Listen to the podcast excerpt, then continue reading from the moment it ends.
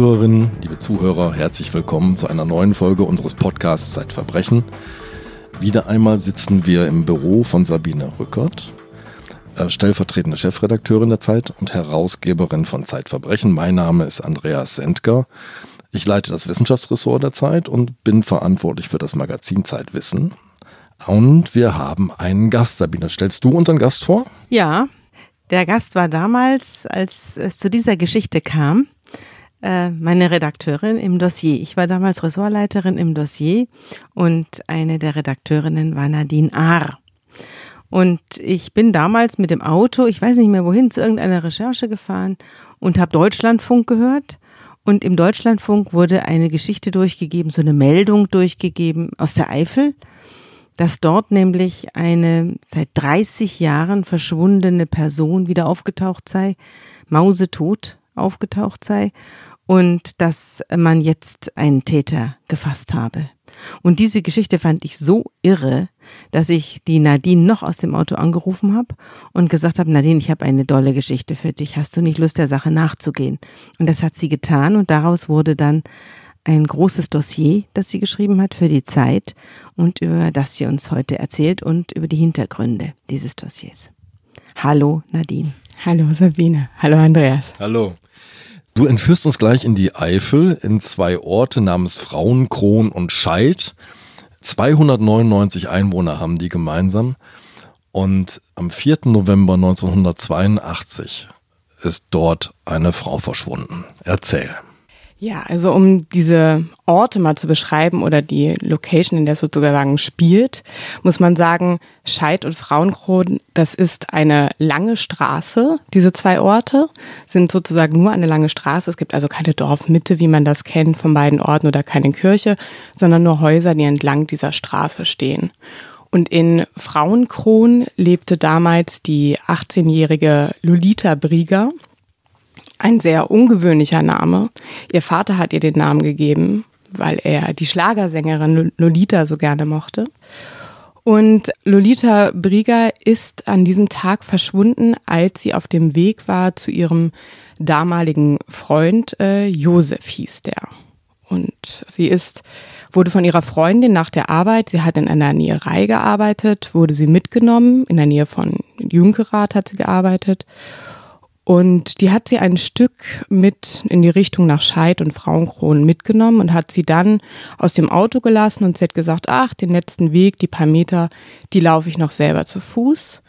Es war diesig und kalt und trotzdem wollte sie den Weg noch gehen, vielleicht auch, weil sie den Kopf freikriegen musste, denn sie hatte sich am Tag vorher mit diesem Freund gestritten, beziehungsweise nicht nur gestritten, sie hatten sich wie schon einmal getrennt. Und sie wollte nun noch einmal mit ihm reden und wollte ihn überzeugen, es noch einmal zu versuchen. Sie wollte ihn auch unbedingt überzeugen, weil sie nämlich schwanger war mhm. von ihm im vierten Monat.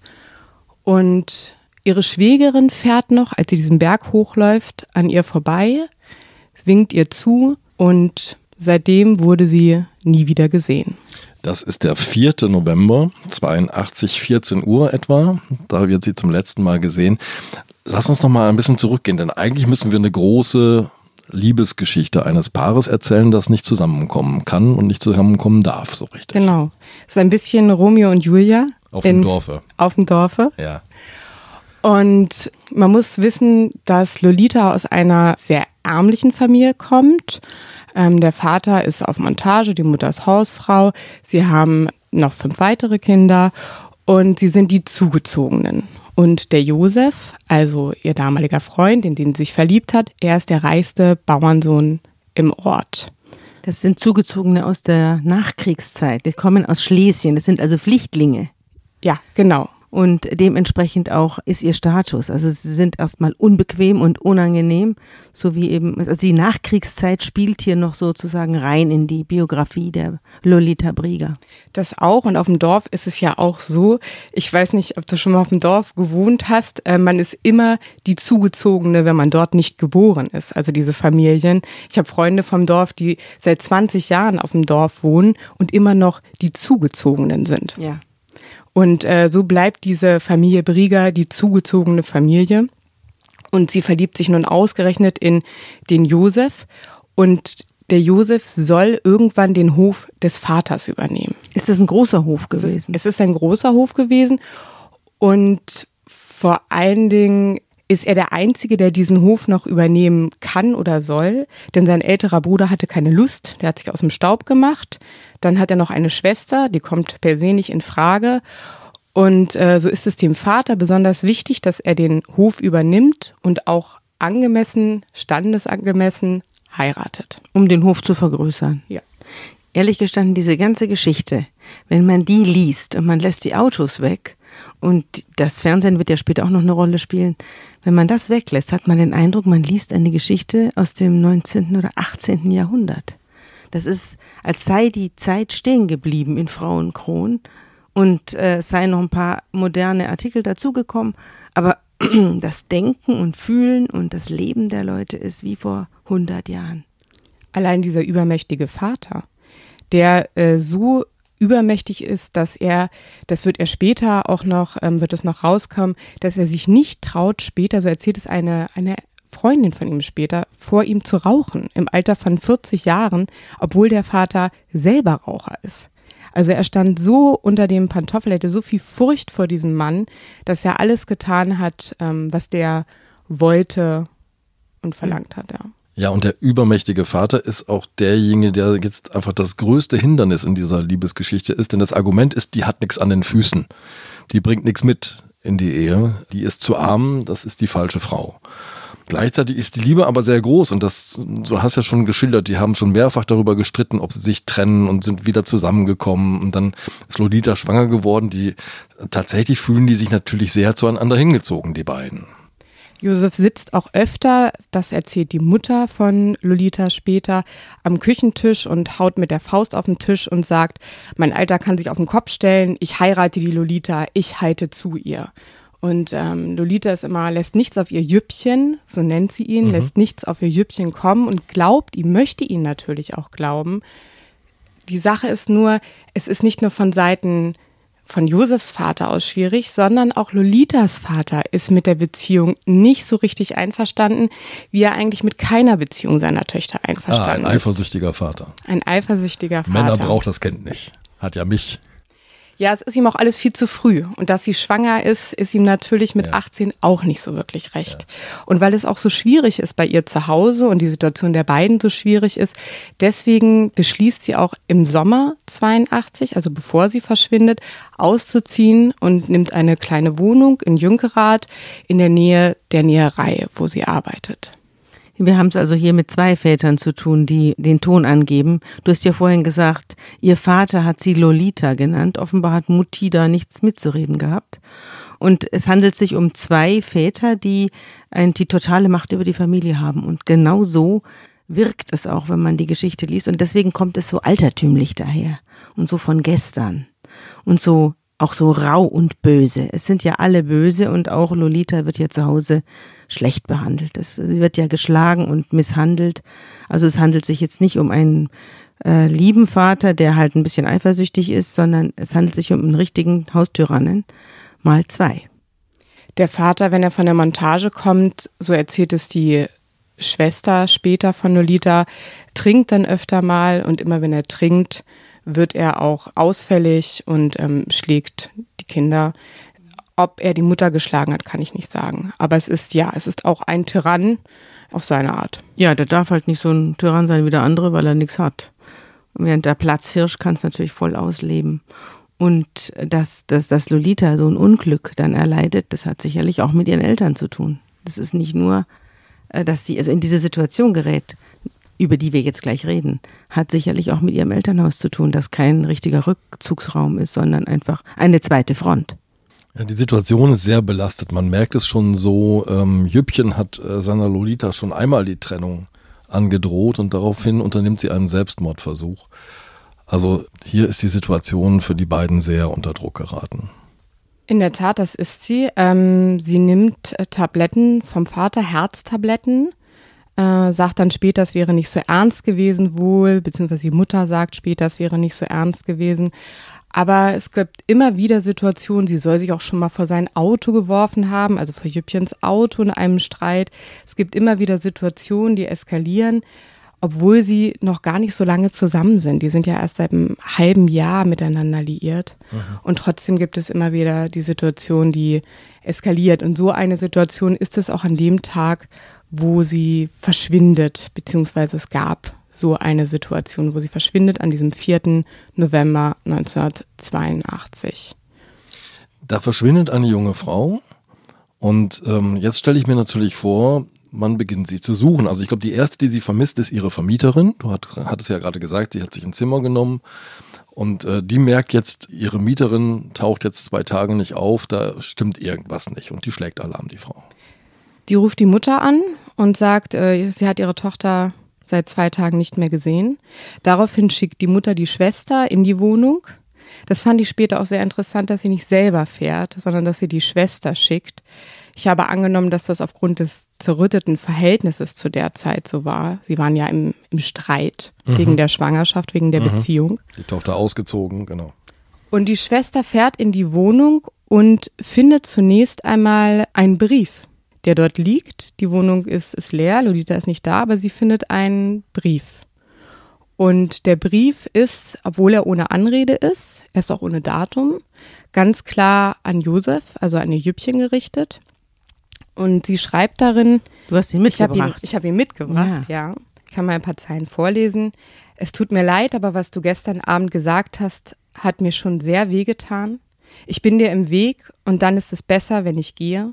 Vielleicht überlege ich es mir noch anders und komme zurück, um mit dir zu sprechen. Aber so wäre ich denn dir ja auch im Weg. Und du willst ja einen neuen Anfang machen. Und später am Ende des Briefes schreibt sie, tu so, als wäre ich eine flüchtige Bekannte gewesen. Ich liebe dich, es grüßt dich, dein letztes Stück Dreck. Dein letztes Stück Dreck ist ihre Unterschrift. Das ist ihre Unterschrift. Also da zeigt sich auch ganz klar, wie verletzt sie ist weil er Schluss machen wollte, wie verzweifelt sie ist. Und wie sie behandelt worden ist, ganz offensichtlich auch. Und wie sie behandelt worden ist. Das und du hast an. vorhin gesagt, äh, du fandest es interessant, dass ihre Mutter nicht selber hingeht. Was hast du denn daraus geschlossen, dass sie die Schwester schickt?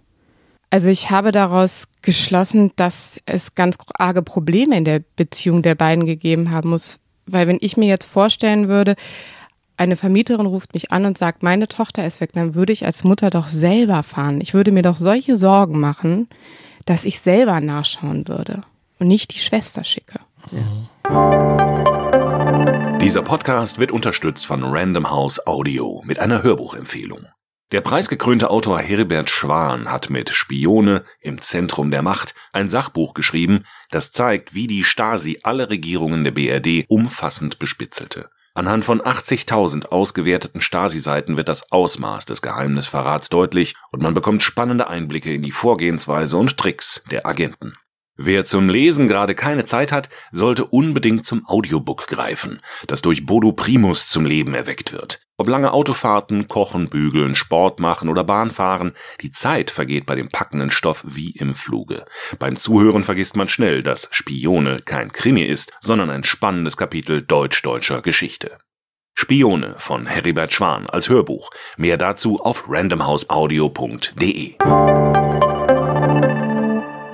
Jetzt gibt es sozusagen verschiedene Spuren, die jetzt losgehen. Dieser Brief deutet ja fast so ein bisschen an wie, ich verabschiede mich, vielleicht verabschiede ich mich aus dem Leben. Jetzt wird gesucht nach der jungen Frau und es gibt äh, widersprüchliche Aussagen, ob sie gesehen wird oder nicht gesehen wird. Ich glaube, es gibt einen Busfahrer, der aussagt, er habe sie noch vier Tage nach diesem 4. November 82, nämlich am 8. November 82, lebend gesehen. Sie wird in irgendwelchen Telefonzellen beobachtet. Was, was passiert jetzt gerade? Die Polizei ist auf der Suche. Wer wird vernommen? Mit wem wird gesprochen? Es ist ganz oft so bei Verschwundenen, dass es dann tausend Zeugen gibt, die sie noch irgendwo gesehen haben. Das ist eine richtige Pest, die die Polizei äh, oft in die Irre führt, weil es Menschen gibt, die sich im Datum irren, die jemanden verwechseln. Ich habe das immer wieder erlebt bei Verschwundenen, dass ein, ein endloses, ein endloser Telefonat-Lawine über die Polizei hereinbricht mit angeblichen äh, Entdeckungen, wo nichts davon stimmt. Also das ist, und dann liegen die Leute dann schon lange irgendwo im Erdgrab. Da werden sie immer noch gesehen, an der Riviera oder so. Und diese Verwechslungen, die sind ja dann auch das Verheerende, ja. Also nicht, dass sie immer nur wieder gesehen werden, sondern auch, wenn sich Leute irren. Denn der Busfahrer, äh, den du erwähnt hast, der hatte sich, das kommt Jahre später raus, im Datum geirrt. Der sagt, er sieht, hat sie am 8. gesehen, vier Tage nach ihrem Verschwinden. Und Jahre später wird klar, es kann nicht der 8. gewesen sein. Auch er hat sie am 4. November gesehen. Und das ist das Verhängnisvolle dieser Aussage, denn danach wird die Suche weitestgehend eingestellt, die Befragungen hören auf und es passiert einfach gar nichts mehr. Die Akten verschimmeln im Schrank und erst 87 wird eine Sonderkommission gebildet und da werden die Ermittlungen nochmal aufgenommen. Warum wird 87 nochmal eine Sonderkommission gebildet? Weil es in den Aussagen, die, diese Akten wurden wieder gesichtet und es war klar, dass es in den Aussagen, die Aussagen, die der Josef gemacht hat, Widersprüche gibt. Widersprüche, die sie sich nicht erklären konnten. Und daraufhin wird wieder angefangen zu ermitteln. Außerdem, das ist der eine Punkt, der andere Punkt ist aber auch, dass es seitdem von Lolita keine Spur gibt. Also die Bankkarte wurde nicht benutzt. Sie wurde nirgendwo gemeldet, nirgendwo registriert es gibt ja gar kein Lebenszeichen von ihr mehr. Und jetzt wird 87 sozusagen fast so etwas wie eine Cold Case Unit äh, gegründet. Eine Sonderkommission, die jetzt nochmal alles durchfräst und nochmal mit allen Leuten spricht. Kommt dabei irgendetwas Neues raus? Außer weiteren Widersprüchen mh, hm, leider nichts.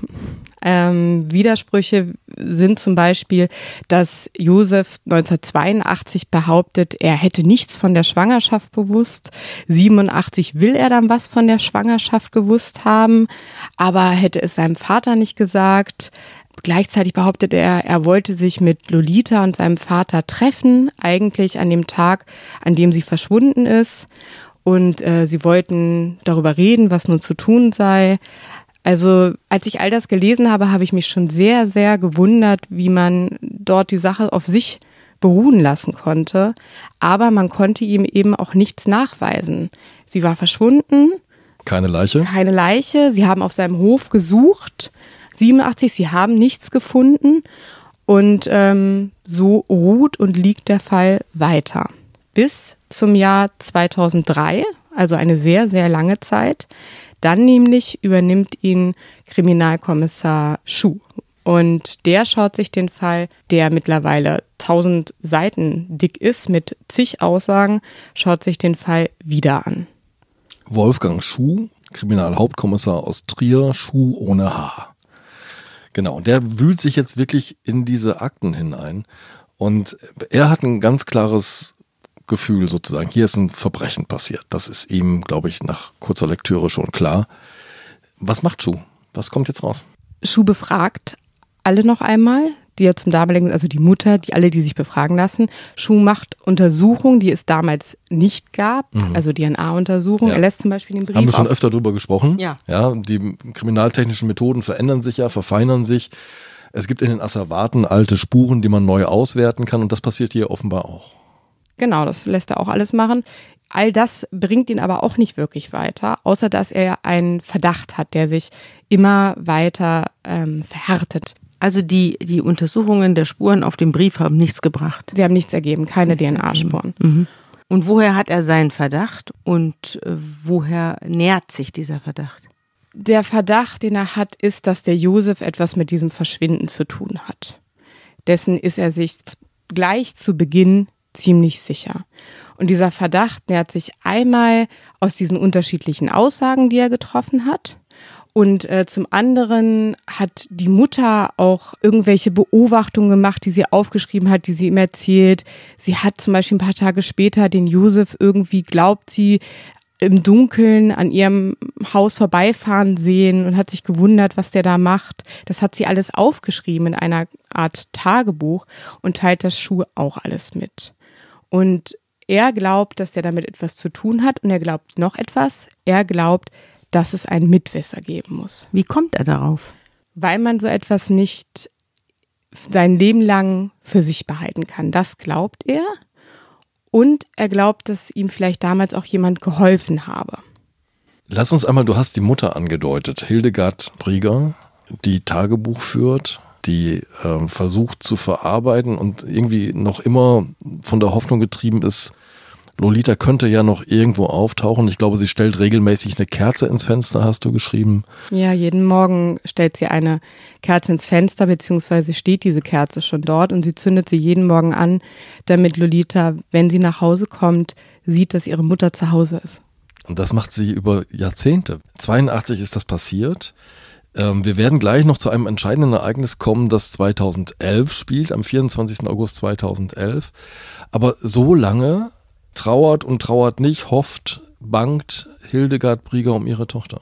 Sie fährt sogar zu einer Wahrsagerin ein, zweimal, die ihr sagt, die Tochter lebe noch und würde Weihnachten nach Hause kommen. Eigentlich ganz schrecklich im Nachhinein, dass äh, solche Leute dieses Leid so ausnutzen der Menschen. Aber sie ist halt eine Mutter, die hofft, dass ihr Kind noch lebt was völlig verständlich ist. Und Hoffnung ist halt auch sehr trügerisch und sehr gemein. Und ähm, sie bräuchte Gewissheit. Was ist denn mit dem Vater? Hofft er auch oder ist er schon verblichen?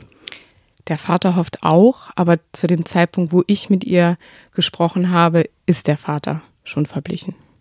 Lass uns zu diesem 24. August 2011 gehen. Da läuft abends im Fernsehen ein klassisches Format, nämlich Aktenzeichen XY und Auftritt Wolfgang Schuh. Ja. Es ist sozusagen sein letzter Versuch, der Versuch, um diesen Fall noch zu lösen. Er denkt sich, ich muss noch einmal diesen alten Fall ins Bewusstsein nicht nur der Öffentlichkeit rufen, sondern ins Bewusstsein des Ortes. Und wenn diese Sendung ausgestrahlt wird, von der das ganze Dorf weiß, dass sie kommt vorher. Dafür hat er auch gesorgt. Und alle das schauen werden, vielleicht meldet sich dann jemand. Und vielleicht gibt dann jemand einen Tipp auf den Mitwisser oder der Mitwisser meldet sich. Und ich kann diesen Fall doch noch aufklären. Und so ist es eine ganz ungewöhnliche Sendung von Aktenzeichen XY, denn es wird diese Liebesgeschichte dargestellt mhm. und dass sie verschwindet. Also mhm. es ist wirklich wie so ein kleiner Liebesfilm, der gezeigt wird. Und dann wendet sich Schuh der Kamera zu, spricht direkt in die Kamera und sagt, wenn Sie dies sehen sollten, bedenken Sie auch die Situation der fast 80-jährigen Mutter, die zu Hause sitzt und hofft, dass ihre Tochter wiederkommt und machen Sie dem ein Ende. Er wendet sich also direkt entweder an den Zeugen, den er vermutet, oder an dem, der Lolita getötet haben könnte. An den Mörder oder an den Mitwisser. Richtig. Wahnsinn. Wahnsinn. Man muss auch dazu wissen, dass 97 Prozent aller Fälle äh, nicht von der Polizei aufgedeckt werden, sondern von der Bevölkerung. Also die Polizei deckt nur ganz wenige Fälle selbst auf, sondern es geht fast immer um einen Hinweisgeber. Und so kommt es auch. Nach der Sendung meldet sich nämlich eine Frau, die sagt, es gibt hier ein Gerücht im Dorf, also die aus der Nähe kommt. Mhm. Und zwar soll ein guter Freund von dem Josef eines Abends nach Hause gekommen sein sollen, spät abends zu der Zeit, als Lolita verschwunden ist. Und als die Mutter ihn gefragt habe, wo kommst du jetzt her, soll er gesagt haben, das kann ich dir nicht sagen. Und das erzählt diese Frau dem Kommissar Schuh und das ist für ihn sozusagen das letzte bisschen, was er gebraucht hat, um zu wissen, dieser Freund, dieser gute Freund, der weiß was. Und er hatte ihn die ganze Zeit eher ein bisschen im Kopf, weil er wusste, dass Michael heißt er, dass Michael Lolita einmal schon zum Frauenarzt gefahren hat, als der Josef nicht konnte. Mhm. Und er dachte, wem ich so vertraue, dem vertraue ich vielleicht noch mehr an. Michael S. wird jetzt quasi bei der Polizei vorgeladen und wird jetzt vernommen. Das Verhör oder die Vernehmung beginnt am 8. September 2011 um 9.55 Uhr. Darf ich eine Frage stellen vorher? Äh, was ist der Schuh für ein Typ? Wen muss ich mir jetzt da vorstellen? Einen sehr ruhigen, klugen, bedachten Menschen. Das ist einer, der Leute sehr gut lesen kann, ein Mensch, von dem ich nie erlebt habe, dass er die Stimme erhebt. Ich glaube, das tut er normalerweise auch nicht und sehr auf Augenhöhe mit den Menschen spricht. Ist er älter oder jünger? Er ist älter. Er ist mittlerweile schon in Rente. Ja, heute. Heute. Damals auch schon? Nein. Nein, damals nicht, aber sein Haar war schon grau. Und hast du denn den Zeugen auch gesehen? Den Zeugen habe ich auch gesehen. Ich ähm, habe auch versucht, mit ihm zu sprechen. Was war das für jemand? Der war sehr schwer einzuschätzen. Er hat eigentlich, als ich versucht habe, mit ihm zu sprechen, ich war auch bei ihm zu Hause, hat er aus allem einen Witz gemacht. Das fand ich so herablassend und so fehl am Platz. Aber ich glaube im Nachhinein, das war aus Schutz. Er wollte immer noch das Ganze nicht an sich herankommen lassen, denn man muss wissen, es wusste selbst seine Frau nichts. Von dem, was er jetzt dem Herrn Schuh erzählt. Und er erzählt ihm zunächst einmal nichts. Die Vernehmung läuft nicht gut. Schuh kommt nicht weiter. Er sagt immer, er weiß nichts und dazu kann er nichts sagen und hat keine Ahnung. Und dann greift Schuh zu einem Trick. Und zwar fragt er ihn, wie alt seine Tochter ist. Michaels Tochter. Und Michael sagt 18. Das wusste Schuh aber schon.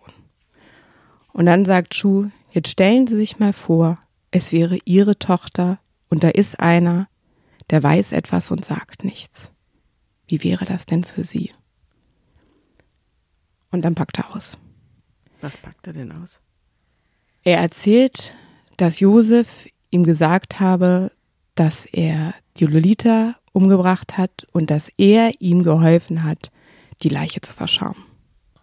Und zwar, und das ist das Grausamste eigentlich an diesem Fall, nicht weit weg, irgendwo, sondern auf der alten Müllkippe von Frauenkron, also diesem damals knapp 100 Einwohnerort, in dem die Mutter wohnt.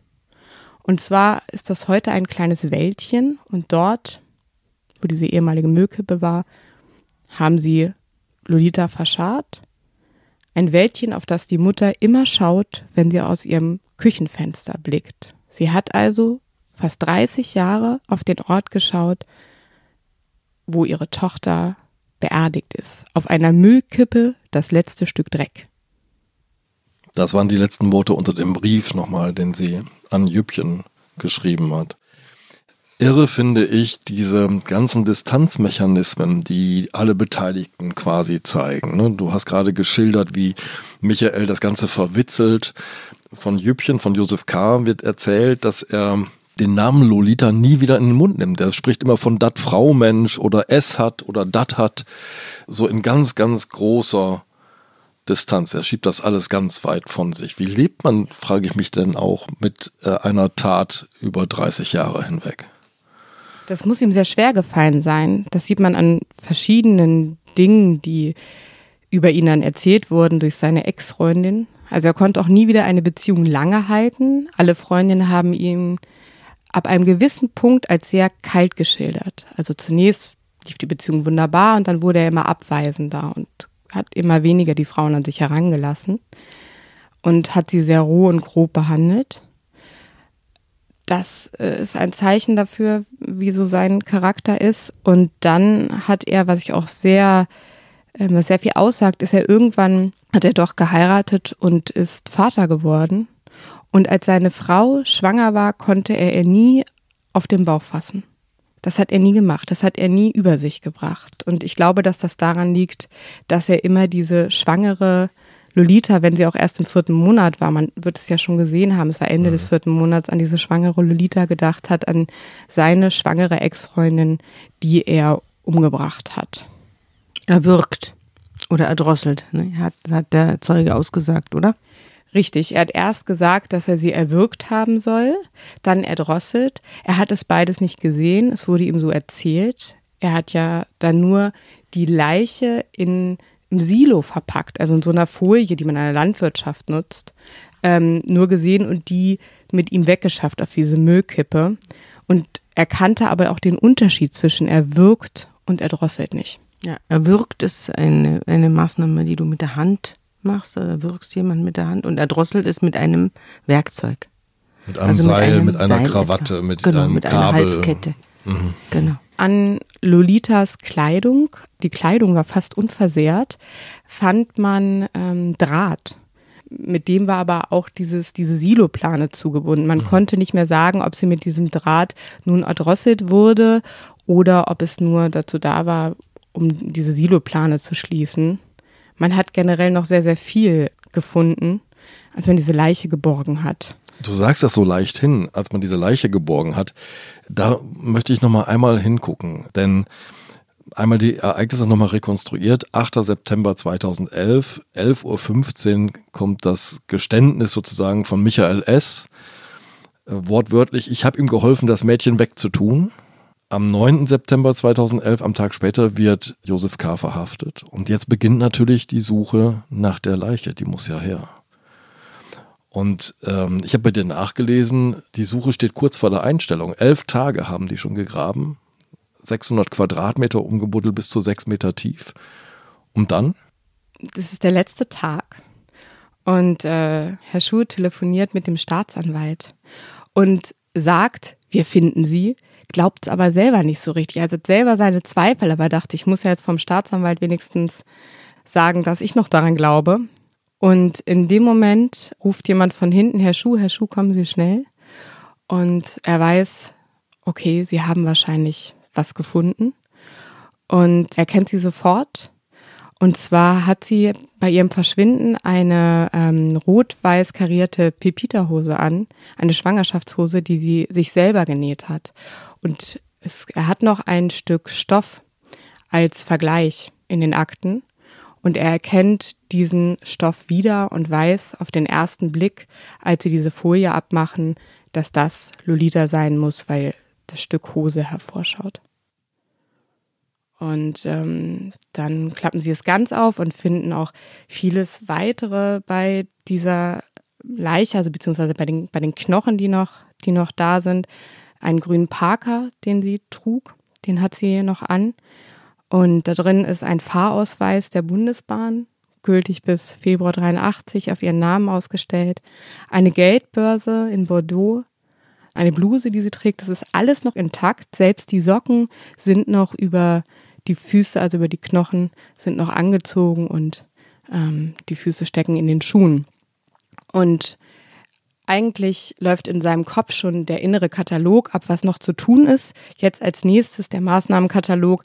Aber eins denkt er, muss er sofort machen und das macht er auch sofort. Und zwar ruft er die Mutter an, um ihr Bescheid zu geben, dass sie endlich ihre Tochter gefunden haben. Und das, er weiß auch noch sehr genau, die Schwester geht ran, nicht die Mutter.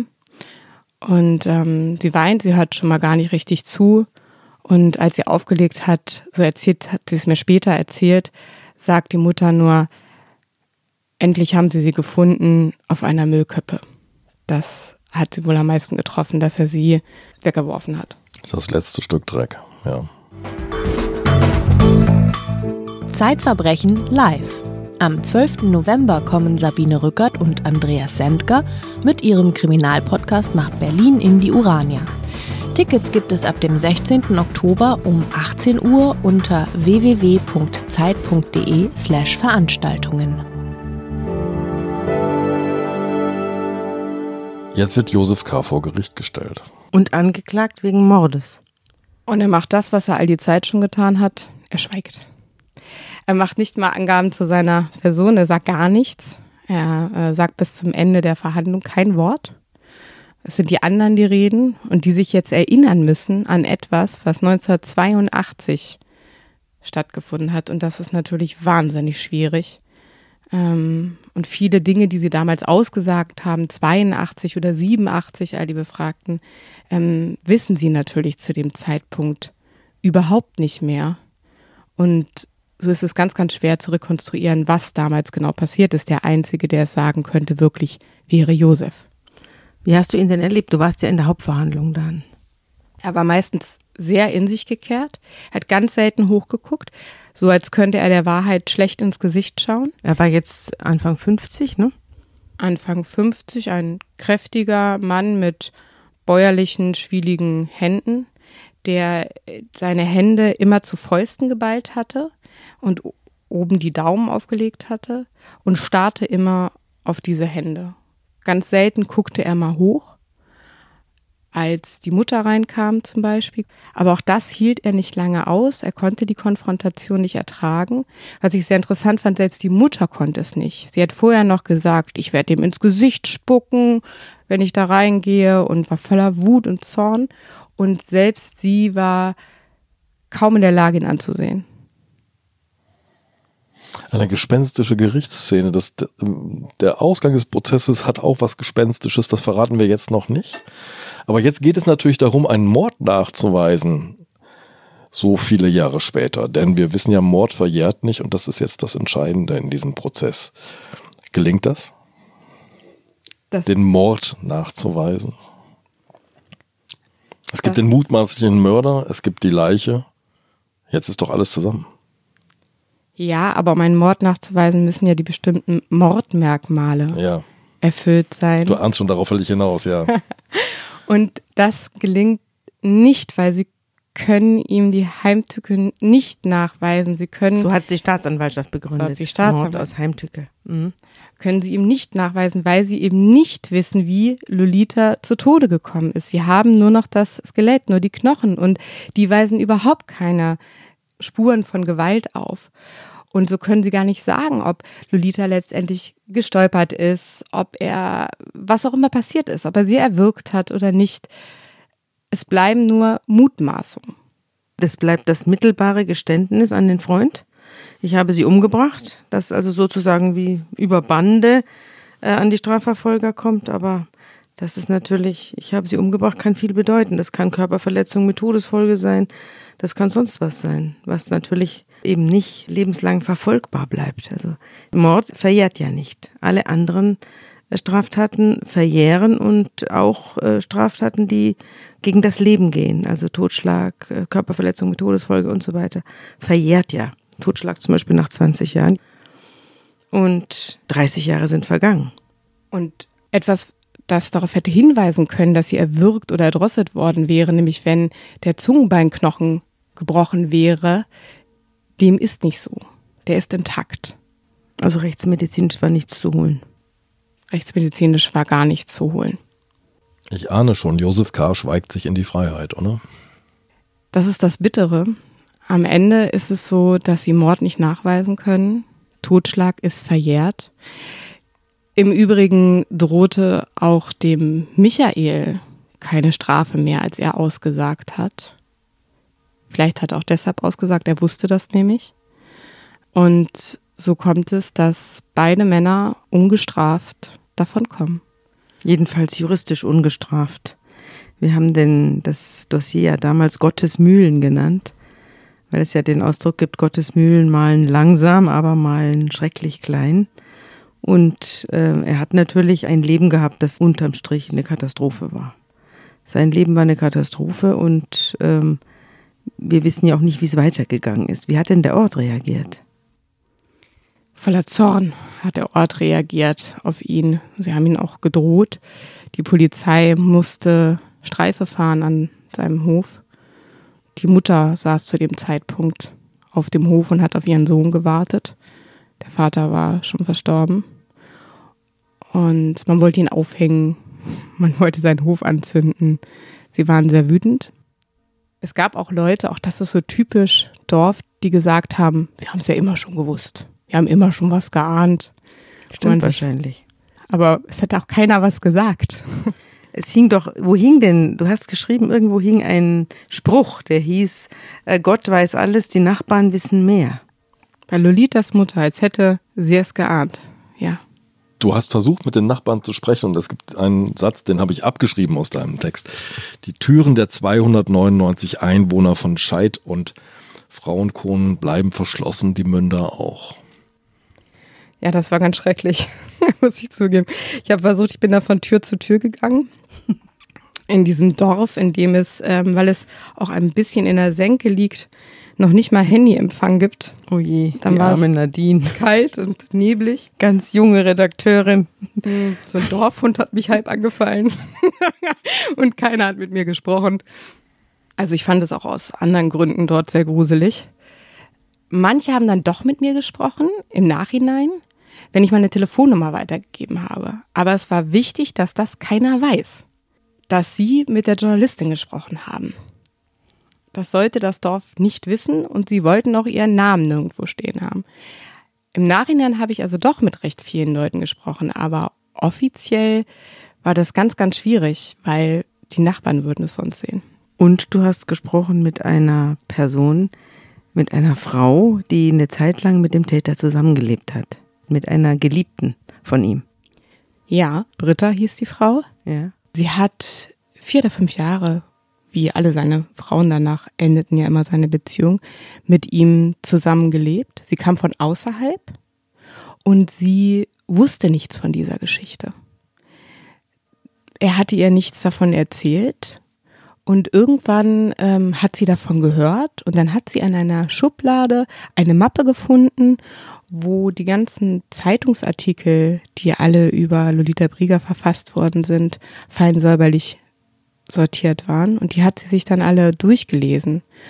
Und sie hat ihn dann auch darauf angesprochen und er hat dann gesagt, ja, die war schwanger, aber die hat dann Geld bekommen für die Abtreibung und ist nach Holland und ist dann dort ähm, anschaffen gegangen und auf die schiefe Bahn geraten und lebt jetzt in Holland. Mhm. Und damit war die Geschichte für ihn vom Tisch. Das war eine von den vielen Legenden, die er im Laufe der Zeit immer wieder erzählt hat. hat. Mhm. Und er hat noch mit jemand anderem ein Verhältnis angefangen. Ja, das war sein letzter mieser großer Triumph eigentlich im Nachhinein. Er hat mit einer Verwandten von Lolita Brieger ein Verhältnis angefangen. Eine Liaison mit einer verheirateten Frau, die auch Kinder hatte. Und auch Brieger hieß. Und auch Brieger hieß. Und sie wurde schwanger. Auch das. Er hat also die Geschichte fast sich nochmal wiederholen lassen. Sie hat das Kind aber nicht bekommen. Hast du mit ihr auch gesprochen? Sie wollte nicht sprechen und sie hat auch äh, bei Gericht nur unter Ausschluss der Öffentlichkeit ausgesagt. Dein Text beginnt mit Josef K. ist auf der Flucht. Das ist das, was übrig bleibt. Ein Mensch, der, wie Sabine gesagt hat, juristisch vielleicht nicht bestraft ist aber in seinem Leben denke ich durchaus. Naja, er war ja festgetackert auf diesem Ort. Nicht nur die Mutter hatte Lolitas riesigen Grabhügel vor Augen, äh, sondern auch er. Und er konnte nicht weg, weil er war ja durch das Machtwort seines Vaters auf diesen an den Hof gefesselt. An den Hof verflucht und ich möchte nicht mit ihm tauschen. Ob vielleicht wäre es für ihn besser gewesen, er wäre ein paar Jahre ins Gefängnis gegangen und hätte dann ein neues Leben anfangen können und muss jetzt mit der Schuld endlos weiterleben auf diesem gruseligen Hof, in, mit diesem gruseligen Erbe auf dem Buckel. Die Schuld hat er ja auch jeden Tag vorher schon vor Augen geführt bekommen, wenn er bei der Mutter vorbeigefahren ist. Er ist ja fast jeden Tag, so hat die Mutter es gesagt, mit seinem Trecker dort vorbeigefahren. Also hat er immer wieder, nicht nur durch dieses Wäldchen, sondern auch durch den Anblick der Mutter, immer wieder diese Schuld aufgedrückt bekommen. Und die Mutter lebt zwar nicht mehr, aber ich glaube, sonst ist, so habe ich es zumindest vor ein paar Jahren gehört, als ich noch einmal Kontakt hatte, als ich mit dem Anwalt der Familie Kontakt hatte, alles beim Alten geblieben. In der Eifel. Liebe Nadine, danke, dass du uns diesen Einblick in die beiden Eifeldörfer mitgebracht hast und diesen ganz besonderen Fall, der mit einem Freispruch endet, der keiner ist. Danke, dass du da warst. Gerne, vielen Dank.